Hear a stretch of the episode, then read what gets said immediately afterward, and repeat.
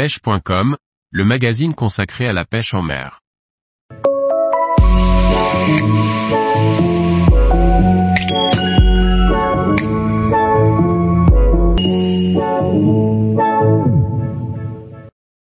Réaliser un bas de ligne rigide et simple en fluorocarbone pour pêcher la carpe. Par Grégory Martin.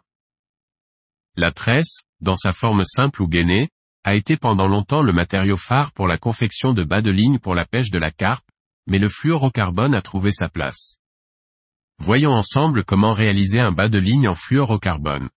Les bas de ligne les plus compliqués ont vu le jour ces dernières années. Pour réaliser de tels bas de ligne, on ne compte plus tous les éléments nécessaires qui feraient la différence. Face à une telle technicité souvent théoricienne, la simplicité est revenue en force ou plutôt en rigidité.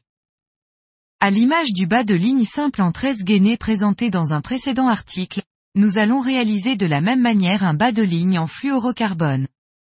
Pour cela, nous utiliserons le nœud sans nœud pour fixer le fluorocarbone sur l'hameçon et deux boucles pour réaliser à la fois notre cheveu et l'attache du bas de ligne. Un bas de ligne réalisé dans sa totalité en fluorocarbone présente une grande rigidité. Cette dernière présente plusieurs avantages à savoir résister aux emmêlements lors de dépôts ou de lancers, mais aussi lors d'attaques de nuisibles. Avec un tel montage, on est sûr que ça pêche à 100%. Les points positifs ne s'arrêtent pas là. Le fluorocarbone offre une certaine discrétion grâce à un indice de réfraction proche de l'eau. Cela ne veut quand même pas dire qu'il soit invisible à 100%. Également, il n'absorbe pas les liquides ou les odeurs ce qui est un plus. La constitution du cheveu en fluorocarbone comme le reste du bas de ligne permet à l'èche de rester éloigné de l'hameçon même lorsque les indésirables sont actifs. Ainsi, les touches de ces derniers sont moindres. Le désavantage est la grosseur de la boucle qui peut entraîner l'éclatement de l'èche si l'on n'y prend pas garde. Cette difficulté augmente avec l'utilisation de gros diamètres et la constitution du nœud sans nœud se complique, passage dans l'œillet de l'hameçon. Jusqu'au diamètre 40 aucun problème de ce genre. Fluorocarbone Starbay Shadow 40 Hameçon Starbay Curved Shank numéro 6 Une paire de ciseaux. Un stop SB bait stoppé. Un tire-nœud. Une aiguille. Un coupé 40 cm de fluorocarbone Shadow 40. Même si votre bas de ligne fera 25 cm, il faut prévoir de l'excédent pour réaliser les boucles et le nœud sans nœud.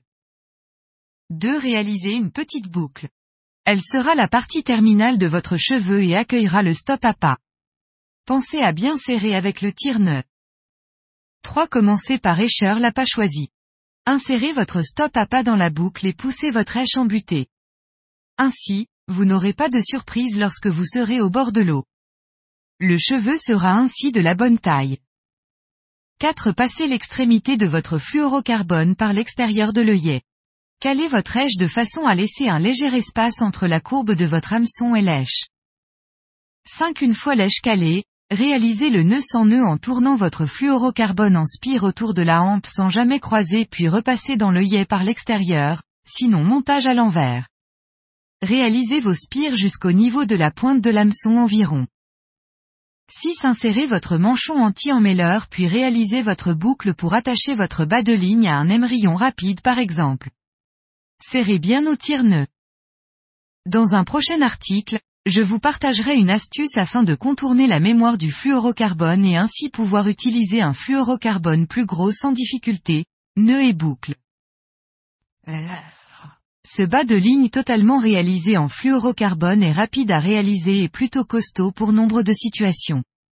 Il est plus destiné à léchage d'appât dense ou équilibré.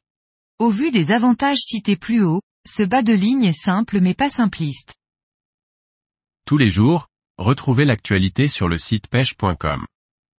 Et n'oubliez pas de laisser 5 étoiles sur votre plateforme de podcast.